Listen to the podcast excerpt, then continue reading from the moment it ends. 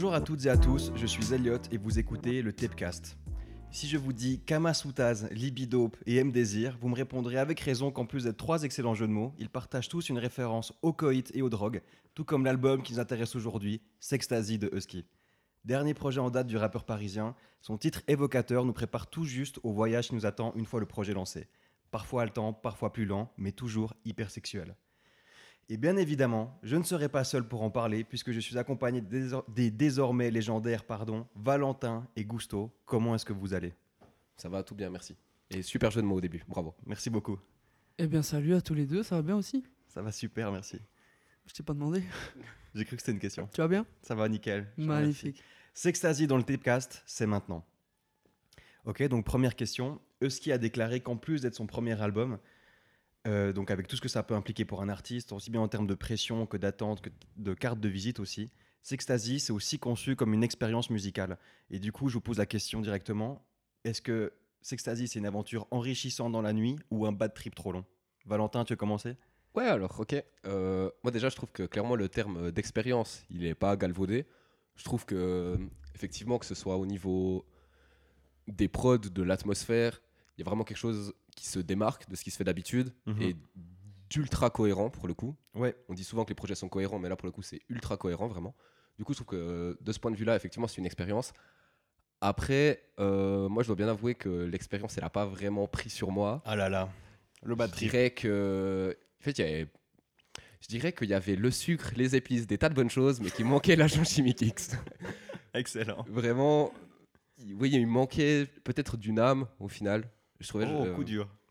Ouais, en fait, moi, ce qui m'a un peu dérangé, c'est. euh, je pense principalement, c'est le fait que la voix de Husky ne s'ouvre jamais. Ouais, elle est tout le temps avec les mêmes effets. Et autant y a, les prods évoluent beaucoup, autant lui, euh, sa voix, je trouve pas. Et du coup, c'est un peu ça qui m'a. Ok. qui a fait que tu veux vraiment jamais rentrer dans le projet, en fait. Ça joue, ça joue, super. Et puis toi, euh, Gusto, du coup, qu'est-ce qu'on a pensé? Alors, moi, j'ai lancé le projet et ça m'a évoqué tout plein de trucs. Notamment, euh, le premier truc auquel je pensais, c'est Sean, donc le rappeur euh, qui est parisien, je crois aussi. Parisien aussi. Parisien, ouais. Je trouve qu'il y a, il y a une vraie similitude avec sa musique à lui. Qui est un artiste que j'aime bien, du coup, ben, c'est plutôt un point positif. Clairement. Et euh, après, je trouve que ça s'inscrit aussi plus généralement dans toute une branche du rap français dont on parlera un peu plus tard. Mhm. Et la deuxième influence qui m'est venue quand j'ai lancé le projet, et même quand j'ai vu la pochette, c'est Drive. Ouais. Avec. comment il s'appelle? Ryan Gosling. Voilà, Ryan Gosling. Je trouve que. Il y a des sons dans Sextasy que j'avais écouté en single qui est sorti avant, qui a grave une vibe euh, à Night Call. Ouais. C'est le, un des sons de la BO de De Drive, Kavinsky, justement. je crois. Exactement, de Kavinsky, ouais, exactement. Et, euh, et moi, c'est une esthétique à laquelle j'adhère complètement, genre vraiment à 100%, je trouve ça trop cool, ça me parle de fou. Et ouais. euh, du coup, ben, je suis grave rentré dans l'expérience du projet. J'ai j'ai beaucoup aimé. c'est- Je trouve que en fait, ça transmet plus des émotions que ce que ça raconte des trucs, et notamment avec les effets sur les voix. Et je trouve que de ce point de vue-là, c'est vraiment très très cool. Et du coup, euh, ça m'a beaucoup plu. Ok, mortel. Ben, moi, je te rejoins plus, Gusto. J'ai aussi euh, carrément vu euh, l'ambiance de Drive, le film. Et puis, moi, j'ai pas ressenti énormément d'émotions, mais ça m'a, enfin, j'ai trouvé le projet hyper dynamique. En plus, il dure que 30 minutes. Il a pas le temps de s'essouffler, je trouve. Et puis, mais je te rejoins aussi complètement sur le fait qu'il y a un morceau en particulier. Je crois, si c'est mort, vraiment, j'ai l'impression d'écouter Sean. Mhm. Puis Mais- même dans la signature vocale, hein, il y a Exactement, dans les effets sur la voix, tout ça, des similitudes aussi assez fortes. Et pareil, j'adore Sean, du coup, euh, j'étais très ouvert à ce projet. Et j'ai beaucoup aimé au final, moi. Donc voilà, deuxième question. moi, j'ai trouvé que l'album, il était construit de façon un peu binaire, je vais m'expliquer. Après chaque son au rythme un peu effréné, il y a un morceau beaucoup plus lent dans la prod qui lui succède. Et ça, c'est euh, très vrai pour le- la première partie avant l'interlude. Et cette binarité ou même bipolarité, elle peut. Elle se retrouve aussi dans les lyriques certaines fois. Mais je reviendrai là-dessus plus tard. Et je voulais vous demander, est-ce que dans un premier temps, qu'est-ce que dans un premier temps vous avez pensé de ces prods Et est-ce que le track listing, cette manière un peu binaire avec les morceaux qui se répondent les uns après les autres, elle a apporté quelque chose à l'album? Ouais, alors, moi, j'ai pas trop ressenti cette alternance dont tu parles. Ouais. Après, par contre, j'ai vraiment ressenti que le projet était très bien construit. Il y a même euh, des moments où je savais pas si c'était un nouveau morceau ou juste la prod qui évoluait une Ouais. énième fois. Donc, enfin, je, l'ai- je pense en fait je l'ai ressenti, mais plus je l'ai pas remarqué, je dirais, cette alternance, euh, Mhm. cette binarité dont tu parlais. Après, euh, les prods, par contre, pour moi, c'est vraiment le gros point fort de l'album. Ouais. Vous avez parlé de Kavinsky tout à l'heure, tout à l'heure, je vous rejoins complètement là-dessus. Je trouve qu'il y a vraiment ce truc euh, très électroniques qu'on retrouve Ouais. beaucoup, euh, les prods qui évoluent, euh, qui sont toutes ben, cohérentes entre elles une fois de plus. Et effectivement, euh, vous parliez de Drive aussi, c'est vrai que ça.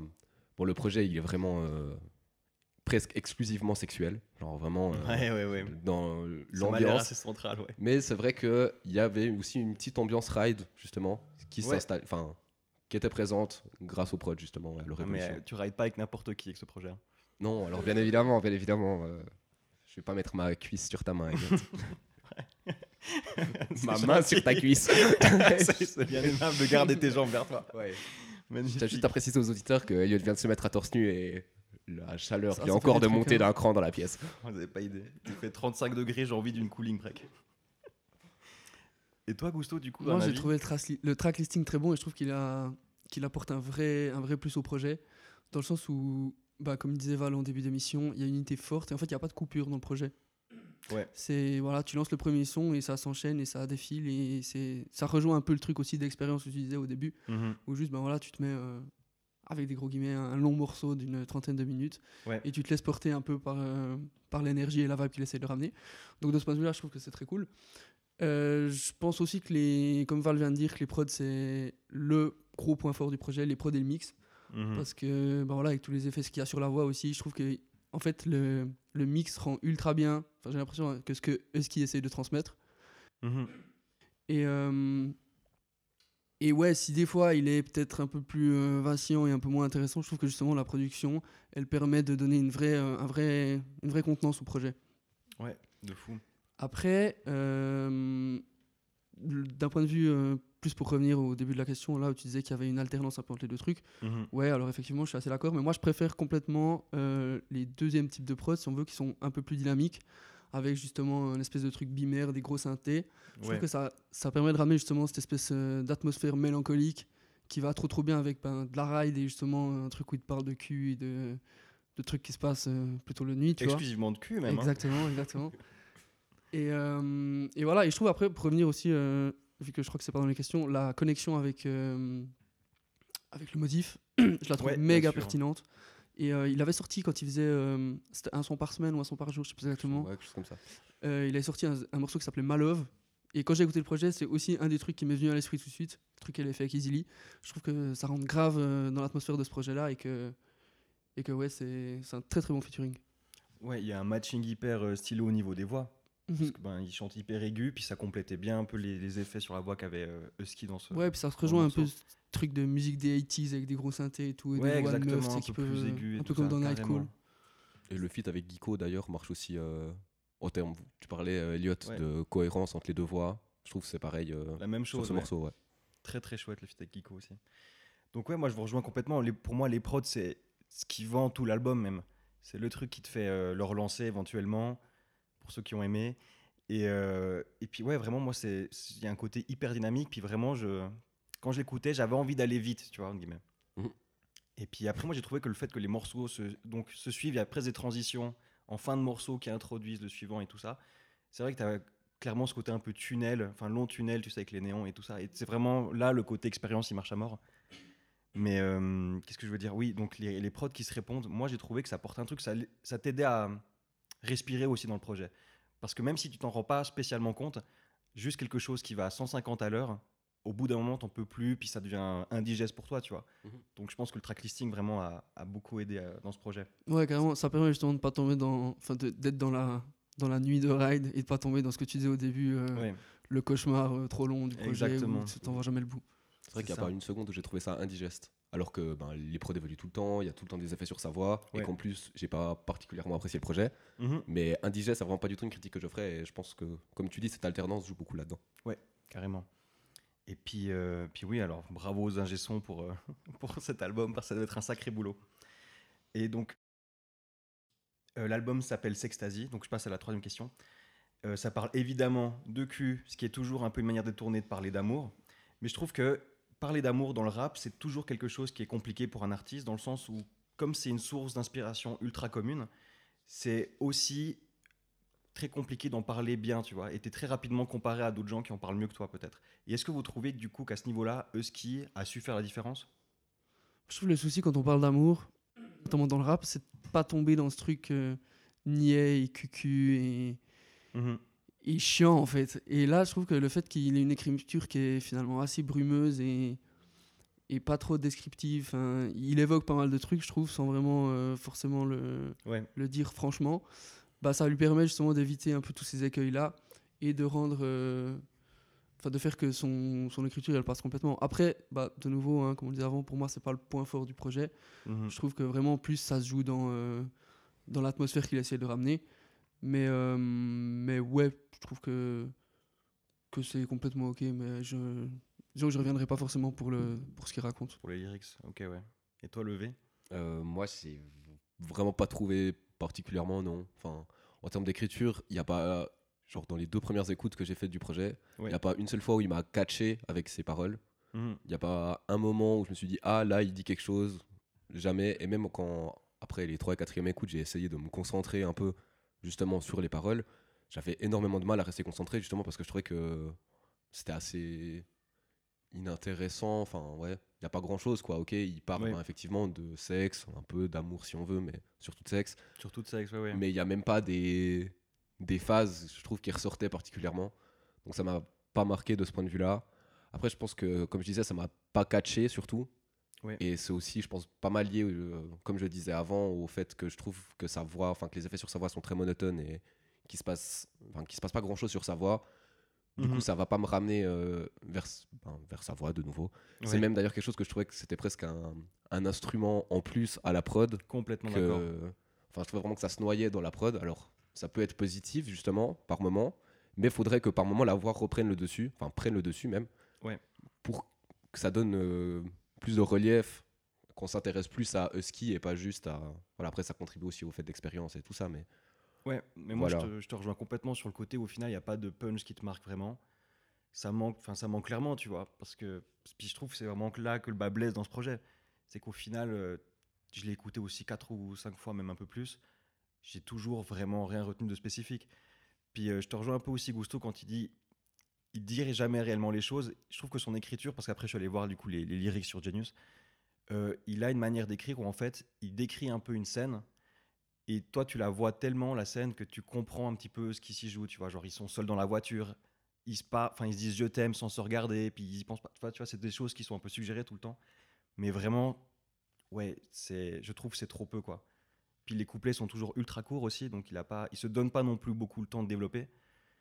Mais euh, ouais, du coup, pour moi, les lyrics, c'est vraiment là où. Enfin, je trouverais qu'il faudrait qu'il s'améliore pour que le projet soit encore mieux, quoi. Enfin, son prochain projet. Moi, je trouve qu'après, finalement, ça colle quand même assez bien avec ce qu'il essaie de ramener. Dans le sens où, ouais, c'est banal, mais en fait, c'est secondaire un peu ce qu'il raconte, on s'en fout. Ouais, ouais, Et oui. je- Ok, c'est pas là qu'il est le meilleur, mais je trouve pas que ce soit fondamentalement dérangeant. mais un moment Le projet, il se veut pas. Enfin, il a pas envie de raconter quelque chose, j'ai l'impression. Il a envie de ramener des émotions, justement. Et ça, je trouve qu'avec la manière dont il écrit, ça, passe, enfin, ça marche bien. Je suis d'accord, c'est vrai qu'on a dit ça sur pas mal d'artistes déjà, genre Oui. Dimé, que Bah, Kra, on avait dit ce genre de choses. Mais je trouve que Dimé, que Kra, on va pas imprégner le sens de ce qu'ils disent, mais on va quand même retenir des paroles. Genre, euh, on va retenir un refrain euh, de il répète peut-être 8 fois le même mot, mais on va le retenir. On va retenir 2-3 phases dans les couplets, juste comme ça, parce que la mélo est bien. Husky, il n'y a pas mais vraiment un mot que je pourrais ressortir alors que j'ai écouté le projet au moins 5 fois. Il dit beaucoup, carrément, j'allais y venir. Bah, Le mot seuf revient tout le temps, par contre. voilà, mais enfin. Mais moi, ça m'a marqué en allant voir les, les lyrics. C'est plus euh, ça. Et juste pour revenir euh, sur. Tu parlais aussi euh, de la difficulté de se livrer, euh, enfin, de Ouais. parler d'amour dans le rap. Moi, je, euh, je rejoins complètement Gusto sur le fait que c'est vrai que le problème, c'est qu'on risque très vite d'être cucu et Donne un, un, peu nom, là, pathos. donne un nom. ouais. Hein? Donne un nom. À qui tu penses? Vraiment, là, j'ai vraiment pas de nom qui tire, J'ai vraiment pas de nom qui viennent. Si j'en avais, je le dirais, mais là, j'en ai pas. Mais toi, tu penses à. Ah, ouais. Ah ouais, Mais ouais. ça va encore, je Ouais, trouve, Nekfeu, en c'est pas ce qui me C'est clairement pas le pire. C'est pas le Non, premier c'est nom qui me serait venu, mais. Non, non, mais il y en a certaines qui sont très cucu. Après, je pense qu'il y a aussi une difficulté à parler d'amour dans le rap, c'est que c'est pas forcément euh, dans l'ADN première du rap de parler d'amour, je pense. Ouais. Je entends, il y a les morceaux. Déjà, quand les rappeurs parlent genre, de leur mère ou comme ça, c'est quelque chose qui maintenant se fait pas mal. Et c'est Ouais, pas et forcément. encore, ça s'est un peu Oui, démocratisé. Mais c'est Exactement, pas- puis c'est pas dans l'ADN de base non plus, mais je trouve parler d'amour, c'est encore plus difficile quand on veut se donner une image de voyou, Ouais, ouais.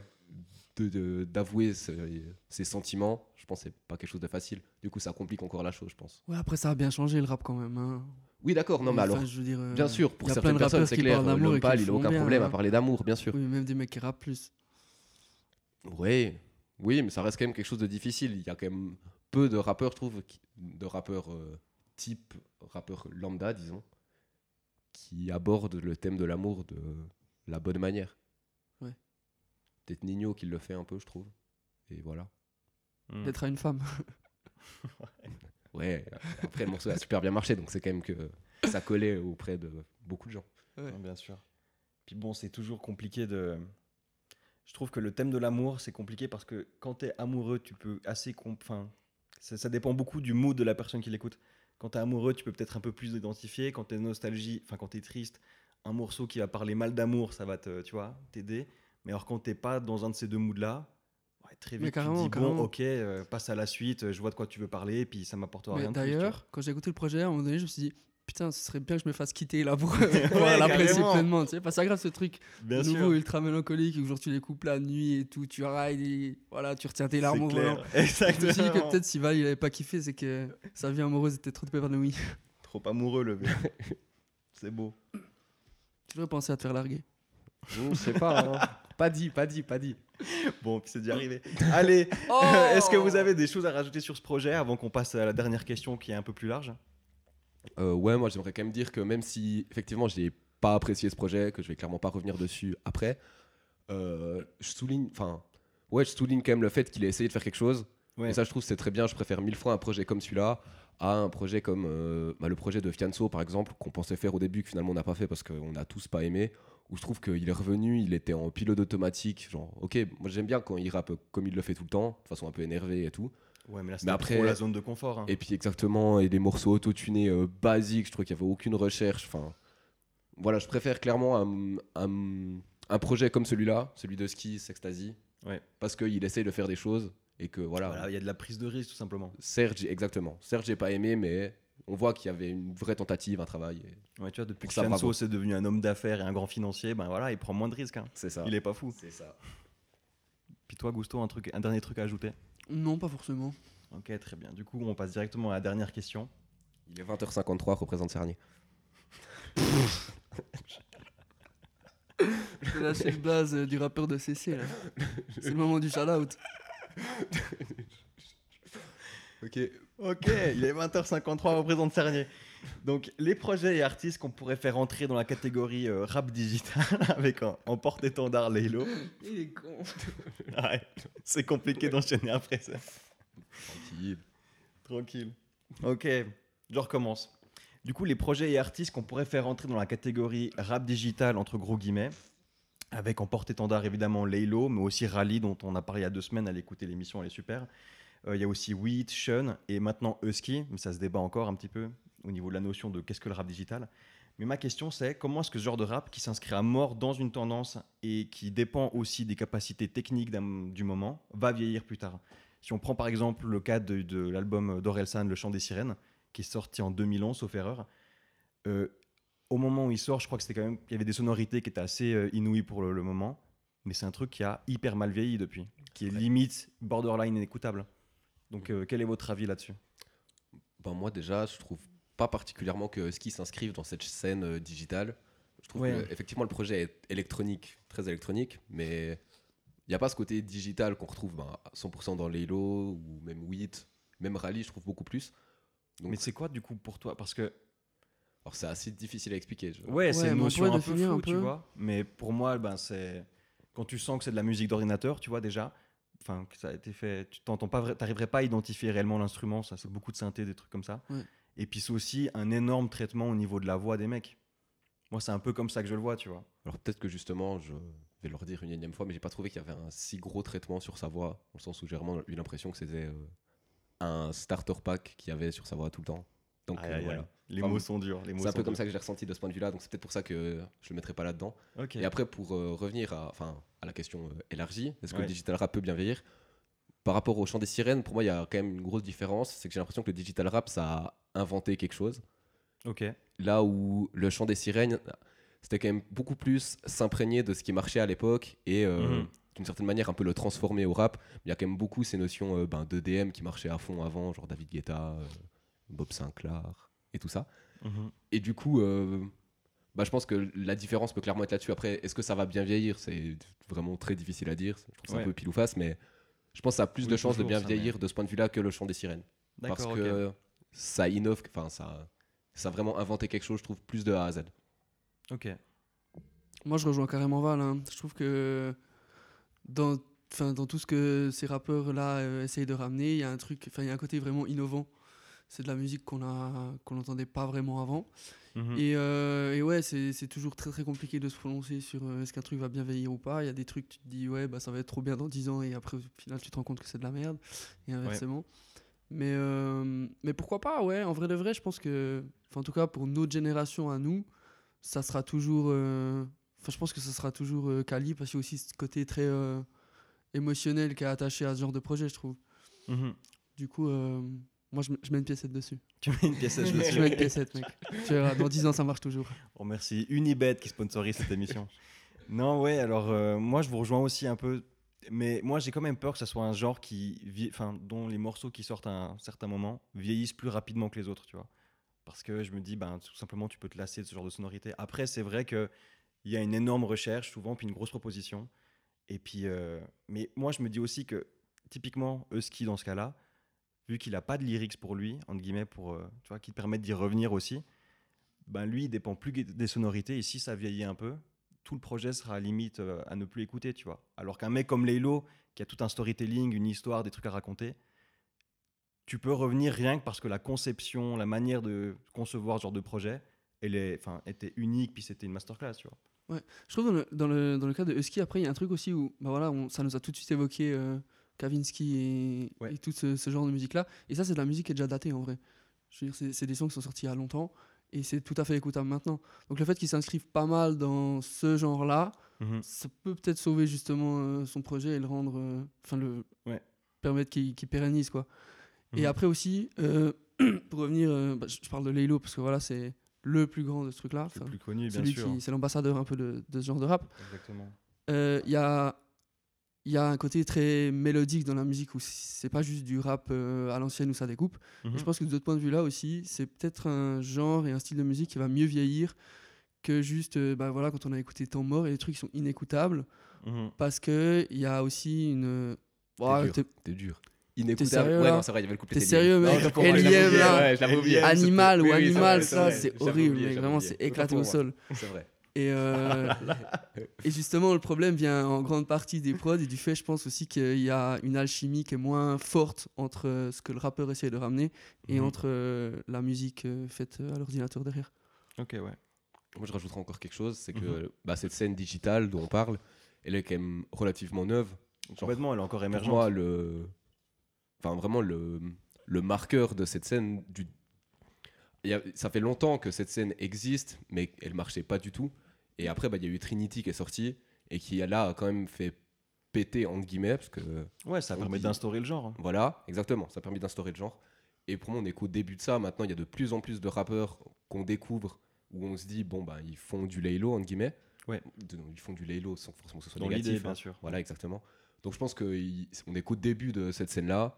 Et donc, c'est encore très difficile maintenant de savoir si ça va vieillir ou non. Parce Ouais, qu'on va voir comment ça va évoluer et tout ça. C'est clair. Après, je suis moyennement d'accord. Enfin, genre, ça vient de péter, mais ça fait un moment quand même qu'il y a des artistes qui font de la musique comme ça. Si tu regardes Digital Oval, qui est un des premiers projets de Laylo, il a déjà quelques années quand même. Oui, c'est ce que je dis. Alors, Ouais, mais il effectivement, était il avait des trucs, comme mais c'était pas. Non, mais, tu- c'est ce qu'il a ce déjà. dit avant. Ça existait, elle vivait. Enfin, cette scène vivait, mais. Ouais, mais on a quand même déjà un certain genre, recul euh, dessus.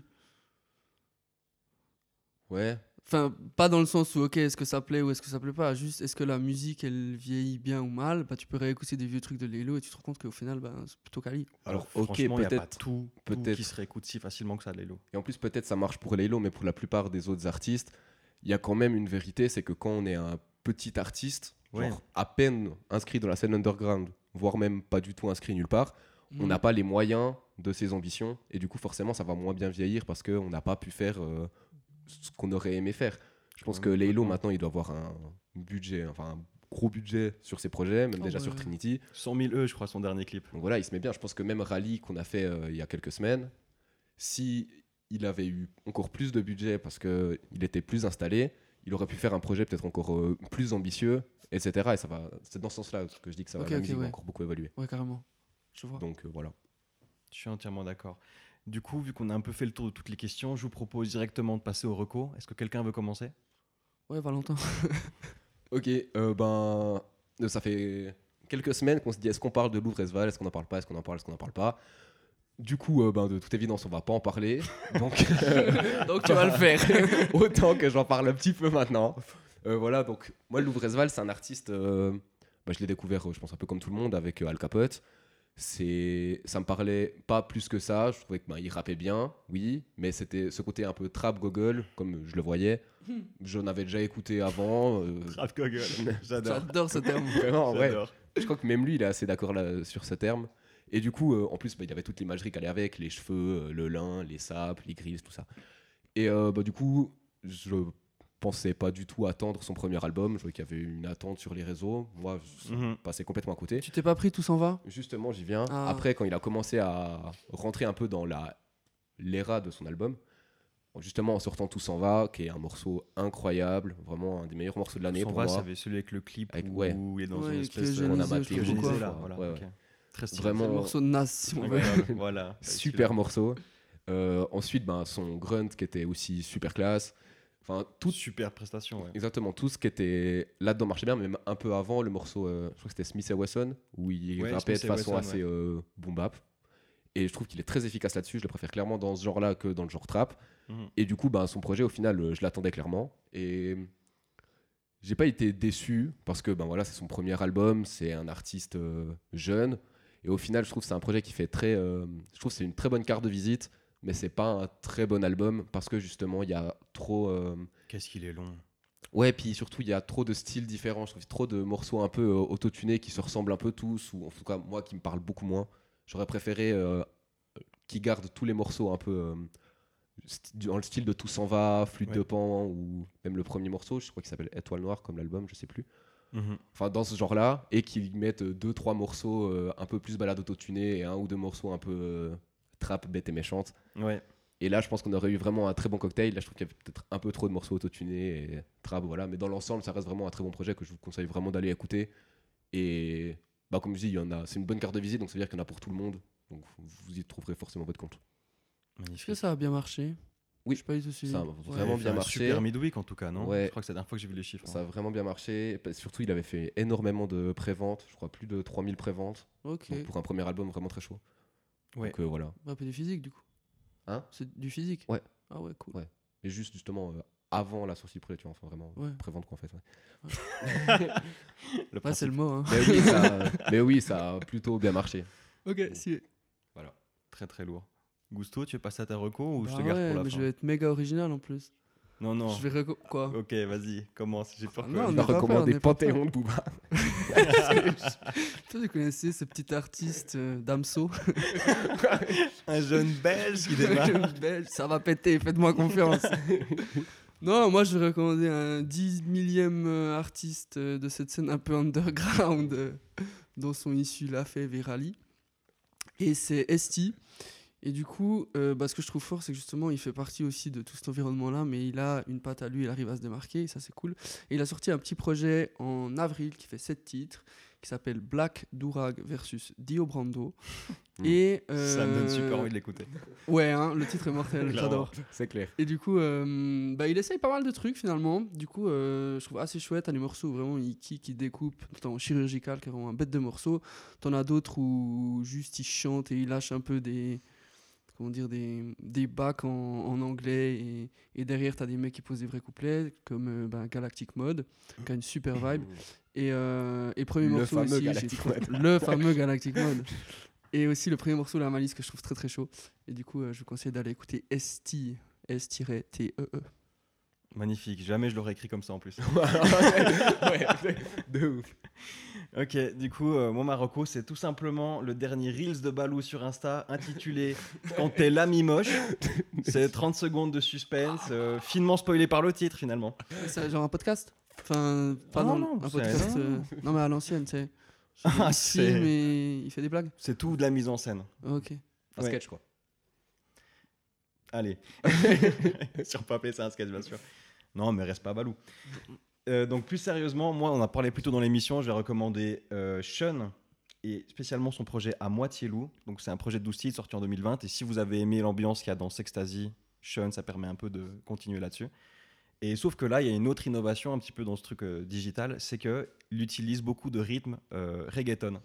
Et en vrai, ça marche plutôt très bien. Donc voilà, je vous recommande d'écouter ça. Il y a aussi le, le morceau À moitié loup, où à la fin, il fait tellement de modifications sur sa voix, il la pousse tellement de tous les côtés. C'est très réussi et puis on a presque du mal à comprendre ce qu'il veut dire. Et vraiment, enfin, l'expérience était aussi mortelle. C'est pas le dernier qui est sorti, ça. hein? Euh, non, non, non. C'est ce que j'ai dit? Mince, bah non, alors. non, non, non, c'est je pas ce que t'as dit, c'est juste je te pose la question. Parce que- Non, non, il y en a un autre encore. Ok. M- C'est- MP3 Wave, un Ah truc ouais, du ok, style. avec la pochette où il a les cheveux verts. Ça même, ouais. Oh, ok, d'accord. T'avais pas déjà recommandé à moitié loup dans genre notre toute première émission?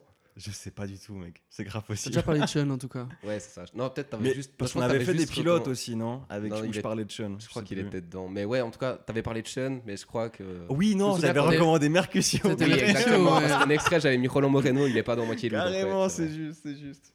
Donc Ah, t'aimes beaucoup Sean. Tout simplement un, ar- un arracheur dedans. Donc voilà, l'émission, elle est terminée. Merci à tous de nous avoir écoutés. Je vous invite à nous suivre euh, sur les réseaux sociaux at tap underscore media sur Insta et at tap media off sur Twitter. Allez écouter notre playlist sur Spotify Rap Suisse, c'est ben, les 50 meilleurs morceaux du moment du rap suisse. Et, voilà, n'oubliez pas de vous abonner, de liker. Et on se retrouve la semaine prochaine. Merci à tous. Au revoir. Salut, salut. Carré, hein